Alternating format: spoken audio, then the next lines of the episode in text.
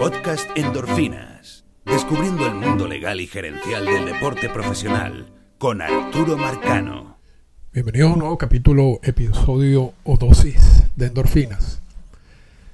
Vamos a tocar un tema no por primera vez y no en detalles eh, técnicos, si se quiere, si quieren realmente aprender o descubrir todo lo que ha pasado con el tema del monopolio de MLB desde de la decisión de Federal Baseball de la Corte Suprema de los Estados Unidos. Hay una cantidad de podcasts anteriores a este que les recomiendo que los vuelvan a escuchar. Y hay uno sobre Cool Flood que también está relacionado con todo este tema. Así que hoy vamos a tocarlo porque tenemos que tocarlo. Cada uno de estos temas muy por encima.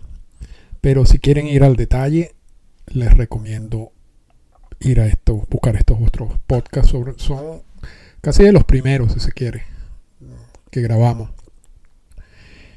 Y, me da cierta risa porque estos no son temas que necesariamente uno lee con frecuencia en Estados Unidos. Y porque el, el asunto con el público en general que, sigue al béisbol y los medios a veces que estos son temas que a los medios no, a, la gente no le interesa. Y entonces los, tocan por encima. Sin embargo, yo creo que este es el sexto podcast, por lo menos, que yo grabo donde, donde toco el tema. Y yo creo que sí hay interés. Y mientras uno más habla del tema, yo creo que hay más interés todavía porque, porque es bueno aprender de estas áreas, ¿no? Y, el monopolio y MLB, sea, realmente MLB lo conocemos y existió y creció gracias a ese monopolio, que es una característica muy distinta al resto de las ligas. La NFL nunca tuvo un monopolio, la NBA nunca tuvo un monopolio, por, por hablar de, de la, la NHL tampoco tuvo un monopolio, por, por hablar de las otras ligas grandes que existen en los Estados Unidos. Esta es una característica particular de MLB y que ha venido, si se quiere, perdiendo fuerza. Y ese es el tema, ese es el tema que vamos a hablar en, en el día de hoy y de dónde surge el tema. Y es que hoy, en la cuenta de Baseball and the Law de Twitter, pusieron que el Departamento de Justicia de los Estados Unidos mandó un documento apoyando la apelación que tienen algunos equipos de ligas menores en un caso que está en el segundo circuito de apelación diciendo esto es lo que dice el Departamento de Justicia que ya que no extienda que ellos están de acuerdo con no extender más la excepción antimonopolio que tiene MLB desde 1922 en el caso de Federal Baseball. Entonces aquí hay muchas cosas, ¿no? No, no, no, se, no, no, no se confundan. Eh, primero que existe una, demanda, ¿ok? Que está en, una corte de apelación. ¿Qué es esa demanda?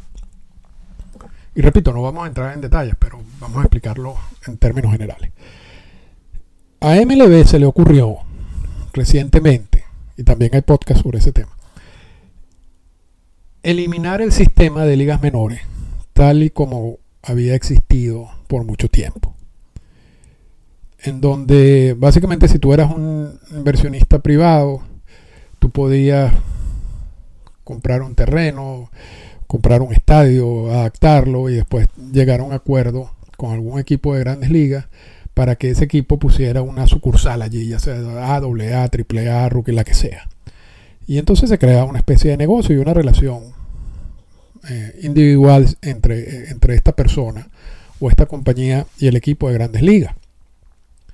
Todo eso, todos esos dueños de equipo o todos esos dueños de estadios que, tenían estas relaciones con los equipos de, de grandes ligas se unieron en lo que podemos decir el, era como una como un sindicato de equipos de ligas menores. Y ese sindicato de equipo ese representante de, todos los dueños de equipos de ligas, de, ligas menores o de los estadios de ligas menores terminaban representados por, un, por una persona que negociaba un acuerdo con MLB cada cierto tiempo, una especie de CBA con, con MLB cada cierto tiempo en donde se dividían gastos, se, aclaraba exactamente cuál era el rol de cada quien. Tú como equipo de grandes ligas me vas a mandar a los jugadores, me vas a pagar eh, el mantenimiento del estadio o eso me corresponde a mí, qué hago yo con la taquilla, qué pasa si tú me mandas, me un equipo AAA y estoy a punto de entrar a una postemporada y de repente tú llamas a todos tus jugadores para el roster de 40 porque se, amplió el, roster en septiembre, qué pasó, cómo me quedo yo allí. este, entonces hay una cantidad de, protecciones y una cantidad de, de estipulaciones que se negociaba cada cierto tiempo entre este sistema o esta organización de ligas menores y las grandes ligas. A las grandes ligas se cansó, o sea, el comisionado de las grandes ligas se cansó de ese sistema. Y estoy hablando de Rod Manfred, porque esto ocurre mientras Manfred es el comisionado, esto no viene de Selig ni de ningún comisionado anterior a Manfred. Manfred se cansa del sistema y decide cambiarlo radicalmente, diciendo estamos, esto es un gasto innecesario, hay muchos equipos de ligas menores, tenemos que reducir eso y se redujo, se eliminaron 40 equipos, pero además de eso, yo no quiero negociar con más nadie. Esto, el, todo el sistema de ligas menores lo voy a regular yo. Y, y se crea un unos acuerdos privados que hay que, hay que suscribir con MLB para poder, si para que estos dueños de equipos puedan entrar en negociaciones con, los equipos de grandes ligas o puedan eh, funcionar, poner en funcionamiento estos estadios. Y esos acuerdos privados tienen una cantidad de restricciones en donde básicamente todo el poder la tiene MLB y ellos no tienen ningún tipo de poder o muy poco poder. Pero además de eso, que ya cambia el, el panorama de cómo funcionaban las ligas menores, quedan 40 equipos afuera. Y de esos 40 equipos hay un grupo de, estos equipos de ligas menores que, demandó a MLB, diciendo que bueno, ya, ya, ya el monopolio que tiene MLB y que podría regular o pues podría protegerlo de este tipo de demandas, hoy en día no se justifica. Y hay otras ligas, las otras ligas, ninguno tiene esa protección y han podido funcionar perfectamente. Entonces, ¿por qué en este caso en particular, en este punto en particular, por qué las cortes van a seguir protegiendo a MLB en ese sentido? Y la defensa de MLB es, yo tengo un monopolio que viene de Federal Baseball y ese monopolio me permite a mí tomar ese tipo de medidas sin ningún tipo de problema.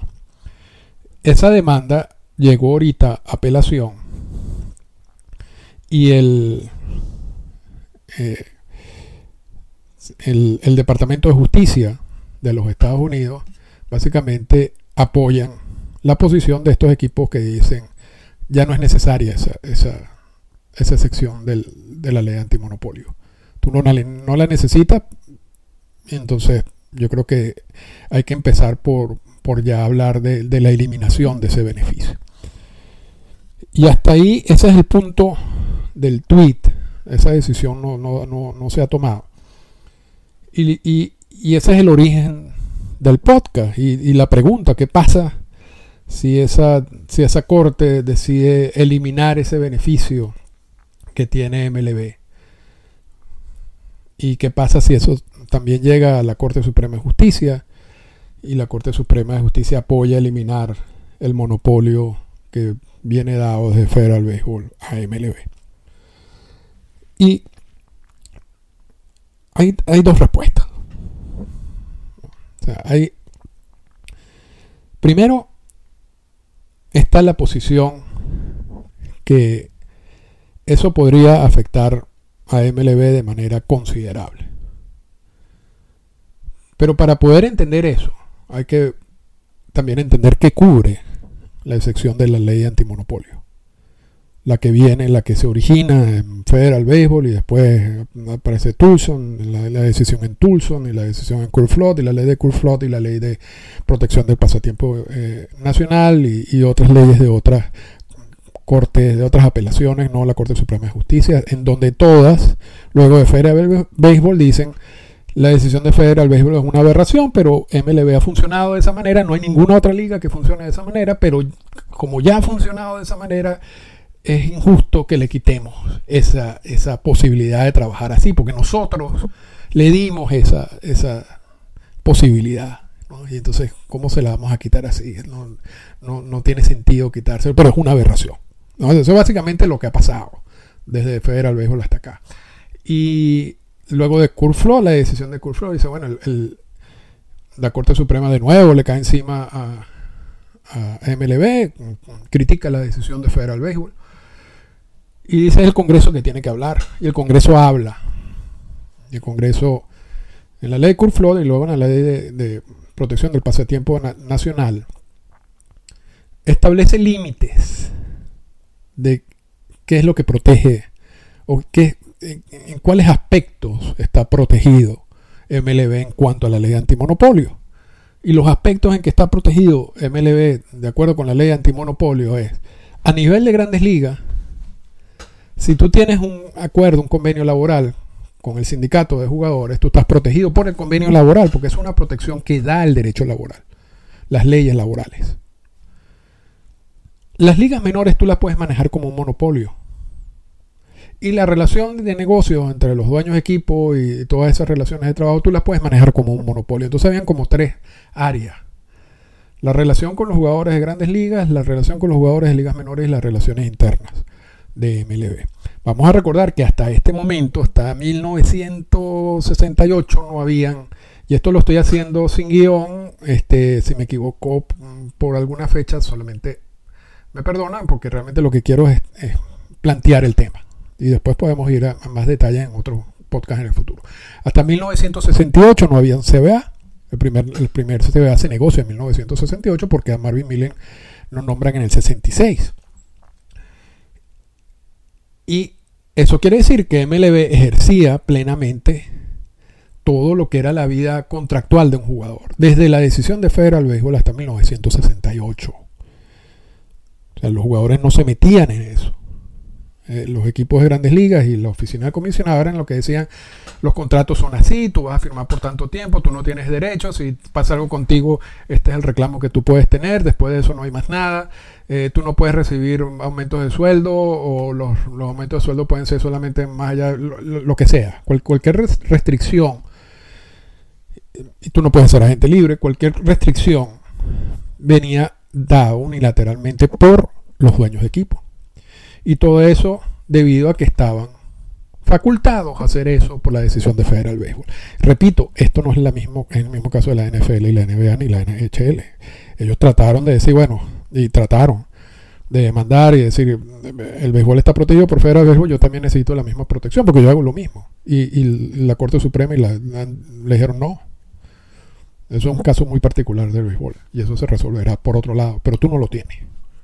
Entonces, el béisbol hasta 1968, repito, y luego de la decisión de Federal Béisbol, se manejaba como un monopolio desde todo punto de vista, en la relación con los jugadores de ligas mayores. En 1968 se negocia el primer convenio laboral. Y entonces allí, porque por supuesto, hasta 1968, ¿cuál era el gran miedo que tenían los dueños de equipo hasta 1968? Que los jugadores se pudieran declarar agentes libres. Y para poder declararse agentes libres, o sea, hasta ese momento lo que impedía que se declararan agentes libres era la utilización de una cláusula del contrato de todos los jugadores que le decían la cláusula de reserva, donde yo me reservo los derechos de este jugador a perpetuidad por una interpretación que ellos le daban y que básicamente mucha gente tenía dudas, pero la interpretación de los equipos de Grandes Ligas es que era, tú lo podías renovar si no había un acuerdo entre las partes por un año. Pero luego de que se renovaba unilateralmente por el equipo por un año, los dueños de equipo decían que de nuevo se volvía a aplicar la ley, la, la cláusula de reserva. Entonces, si no había un acuerdo en ese año de opción, si se quiere, yo volvía a renovarlo por otro año adicional. Y mantenía a ese jugador en perpetuidad. Y eso era lo que ocurría. La otra interpretación, que luego en una decisión en 1976, eh, el, árbitro confirma, Peter Sitz, es, tú puedes ejercer el año de la opción, pero una vez ejercido el año de la opción se acabó. El jugador es agente libre. Entonces, hasta 1978 el gran miedo era que los jugadores se declararan agente libre, porque decían que eso, iba a destruir el negocio del béisbol.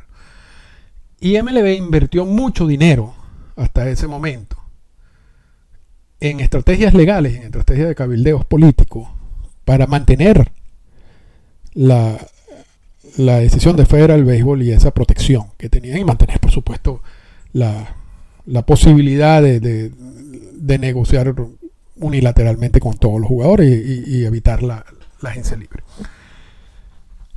Cuando surge la primera, el primer convenio laboral y ahora esa relación no relación de dueños de equipo y jugadores no estaba protegido tanto por Federal Béisbol, está más protegido por, por el convenio laboral en sí. Entonces, los dueños de equipos entienden que, que, ya esa protección a ese nivel no era tan necesaria. Porque ya tenían otra protección. Y ellos pensaban que esa otra protección, que era la negociación de los convenios laborales, era suficiente para mantener el sistema porque ellos eran totalmente inteligentes, lo más inteligentes que el sindicato, y entonces iban a seguir imponiendo todo lo que ellos habían impuesto por mucho tiempo, pero esta vez a través de las negociaciones de los convenios laborales. Y se encontraron con un Marvin Miller que, que no era fácil de negociar y que termina derrotando a MLB en varias batallas, incluyendo la eliminación de la cláusula de reserva y el, surgimiento de la, de la, figura de, agencia, de agente libre. Pero entonces, una de las tres patas, si se quiere, de este monopolio, que era la relación con los jugadores de grandes ligas, ya no, no es necesaria. O sea, ya, hoy en día, si eliminan el monopolio que tiene MLB desde 1920, 18, 19, por allí, en el caso de Federal Baseball, en, en el área de, en 1922, pero en el área de, de la relación con los jugadores de grandes ligas no los va a afectar, porque ya ellos están protegidos por el convenio laboral. Entonces vamos a la segunda pata. Y la segunda pata es las ligas menores. Y por mucho tiempo, por mucho tiempo, MLB manejó esa relación con las ligas menores tal cual como manejó la relación con las grandes ligas de 1922 a 1968. Unilateralmente imponiendo los salarios que ellos quisieran, las condiciones que ellos quisieran. Estamos hablando de, aspectos contractuales, la cantidad de dinero que pueden recibir al ser seleccionado en el draft, la cantidad de dinero que pueden pagar a los jugadores internacionales. Todas esas eran decisiones, eh, si se quiere, unilaterales. En el, en el caso de los jugadores de ligas menores. Algunas de esas decisiones fueron incorporadas al convenio laboral poco a poco, porque el, sindicato dicen que esas decisiones también afectan a jugadores en roster de 40. Pero en términos generales, la relación de los equipos de grandes ligas y los jugadores de ligas menores seguía protegido.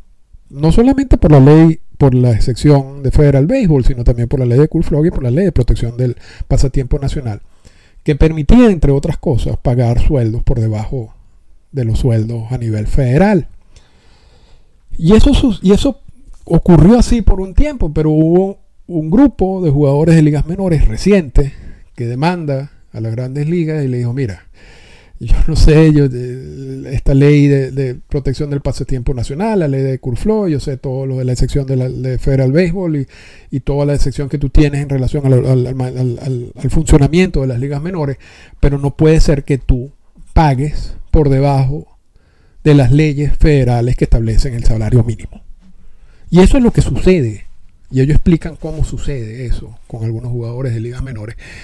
Y en un caso que tenía años, recientemente MLB acepta no continuar con el caso. O sea, no, no, no es que aceptan su culpa, no es que el caso se decidió, sino que aceptan cerrar el caso, poner una, cantidad de dinero en compensación para pagar a aquellos jugadores que consideran que, no recibieron el dinero que deberían recibir si se toma en cuenta la ley de salarios mínimos, de, la ley federal de salarios mínimos, y esa decisión y, ese, y, se dan un monto de dinero a MLB para que el juez distribuya en, relación con en estos jugadores y esa decisión está por confirmarse.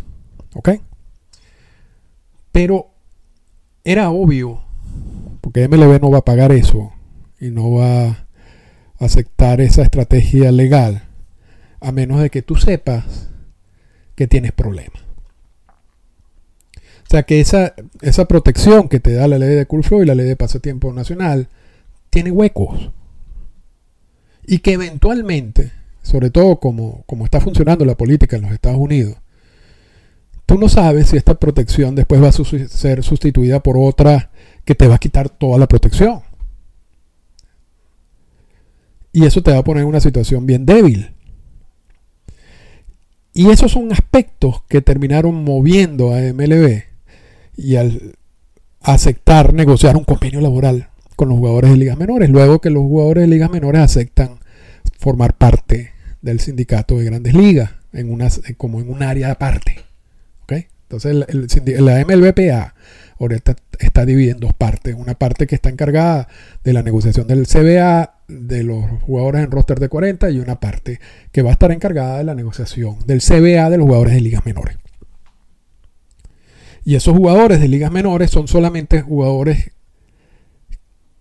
o solamente afectan ligas que se desarrollan en los Estados Unidos. O sea, allí la Summer League, por ejemplo, que se desarrolla en República Dominicana no está incluida entre este grupo de ligas protegidas o que serán protegidas por el convenio laboral de ligas menores. Pero lo que, lo que parecía un, un paso, si se quiere, importante por el sindicato de solidaridad, algo que no se habían atrevido, al final yo creo que es un paso que a MLB le conviene. Porque MLB va a hacer exactamente o se va a proteger exactamente igual a lo que pasó con los jugadores de grandes ligas a partir de 1968. No por la ley antimonopolio o la excepción dada por Federal Baseball, sino por el convenio laboral. Y de nuevo, debe haber una apuesta de, de que ellos son tienen suficiente poder para que ese convenio laboral refleje lo que ellos quieren que refleje. Sobre todo a nivel de ligas menores. A nivel de ligas mayores les costó, les costó porque perdieron batallas y después recuperaron todo eso. Yo creo que el, lo volvieron a rescatar el poder en las últimas negociaciones de los convenios laborales. A nivel de ligas menores, yo creo que por supuesto que los primeros van a ser muy pro equipo, muy pro MLB que tiene todo el poder. Veremos qué pasa después. Pero, pero ya, no, en, ya no es necesaria. Esa segunda pata, que está protegida por la excepción antimonopolio, por la ley de Cool y por la ley de protección del pasatiempo nacional, ya no es necesaria. Porque la protección ahora te la da la ley federal, la ley laboral. Entonces ya MLB está protegida a nivel de grandes ligas con el CBA, a nivel de ligas menores con el CBA. Entonces vamos a la tercera pata. Y la pata es la relación entre los dueños de equipo. Y parte de la relación entre los dueños de equipo y toda esta distribución incluye este, este tipo de decisiones que pasó con los equipos de ligas menores. De yo poder decir, yo hago lo que yo quiera con, con quienes pueden ser dueños o no de equipos de ligas menores. Porque ese poder me lo da el monopolio. Y no solamente ese poder, hay otros poderes. Por ejemplo, en la NFL, si un equipo no está contento con una ciudad, porque, porque la ciudad no genera, no les da más dinero público para, renovar un estadio, para construir un estadio nuevo, pueden amenazar con irse a otra ciudad y se pueden ir a otra ciudad. Y ha pasado. En MLB no pasa, pasa la amenaza. Y yo creo que es una parte cuadrada, un plan coordinado entre equipos y MLB.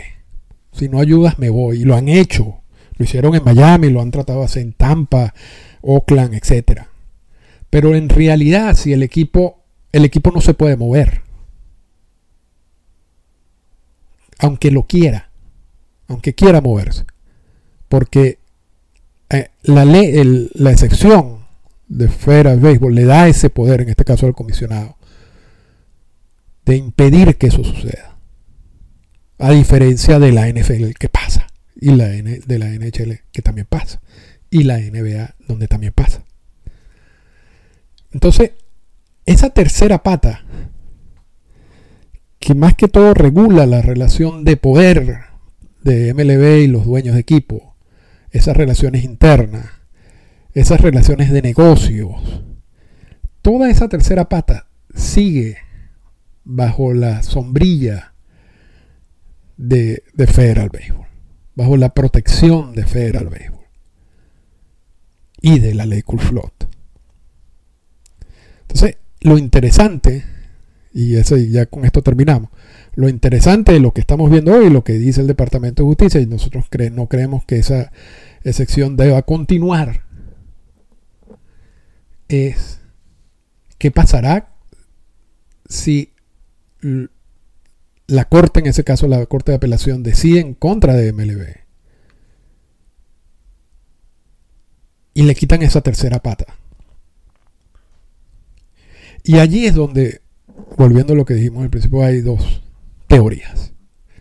Hay una teoría que dice no pasará nada. las dos áreas más eh, delicadas son las relaciones contractuales con jugadores en roster de 40 y jugadores, relaciones contractuales con, los jugadores de ligas menores y ya eso ya, ya no hay preocupación en ese sentido, ya tú tienes una protección a través de los CBA. La tercera área, que es estas negociaciones internas, dueños de equipo y todo eso, tú puedes regularla internamente, como lo hace la NFL, como lo hace la NFL, quizás no con la misma extensión que lo venía haciendo antes, pero tú puedes buscar maneras de regularlas internamente y no va a cambiar nada. Quizás va a incrementar un poco la como las mafias internas, ¿no? De quién maneja MLB. ¿Quién es el grupo que tiene más poder dentro de MLB? Que ahorita no es tan necesario porque esa protección básicamente le da el poder al comisionado sin, sin contar ni siquiera la aprobación de, de una gran cantidad de equipos de grandes ligas, ¿no? O sea, en términos teóricos. Pero si se lo quita, entonces sí va a haber una, más, una situación un poco más delicada en esa relación comisionado de dueños de equipo. Pero es completamente regulable a través de procesos internos. Entonces, esa es una de las primeras, la primera posición, es decir, no va a pasar nada. La segunda posición es si va a pasar. Porque quitarle ese poder al comisionado, quitarle esa manera de funcionar que ha tenido MLB desde 1922 para acá, no es algo irrisorio. Eso va a traer consecuencias. Allí hay dueños de equipos que tienen mucho más poder que otros dueños de equipos. Allí hay dueños de equipos que no necesariamente les gusta seguir la, instrucciones del comisionado ni las instrucciones del resto de los equipos y que teniendo un poco más de flexibilidad de, maniobra pueden salirse y, y se va a crear una situación que hasta ahora en el béisbol nunca ha pasado. Y si ha pasado porque ha habido dueños conflictivos y hemos visto como Frank McCourt, por ejemplo, de los Dodgers de Los Ángeles. Hemos visto cómo le cuesta a MLB salir de esos casos, pero y eso con la protección que tienen. Ahora, sin la protección será, un, será una situación un poco más difícil y también a nivel de negociaciones de derechos, etcétera. Entonces, hay, un grupo que dice no, sí, sí, sí lo afectaría. Y sí lo afectaría considerablemente en el área de los negocios. O sea, no, no, hay, que, no hay que menospreciar esa tercera pata. Esa tercera pata puede ser el, oxígeno fundamental que termina también dando vida a las otras dos patas. Entonces, Entonces, hasta allí queda. Hasta, hasta allí dejamos el episodio de hoy, que era más que todo como una reflexión general sobre este caso. Y veremos qué pasa. Veremos qué pasa. Ya, ya repito, ya sabemos qué va a pasar con dos de las áreas. ya sabemos, por supuesto, el, CBA desde 1968 para acá, de los jugadores en roster de 40. Vamos a ser testigos del primer convenio laboral entre MLB y, los jugadores de ligas menores o que no están, que no forman parte del roster del 40 y quizás también seamos testigos de la iluminación de la tercera pata o de simplemente que eso se mantenga por más tiempo. Y si ese es el caso, bueno, por supuesto allí no va a haber ningún tipo de modificación de la manera como ha venido funcionando MLB. Esta fue una presentación del podcast Endorfinas. Para comunicarse con nosotros, escríbanos a las siguientes cuentas en Twitter. Arroba Arturo Marcano y arroba Endorfinas Radio.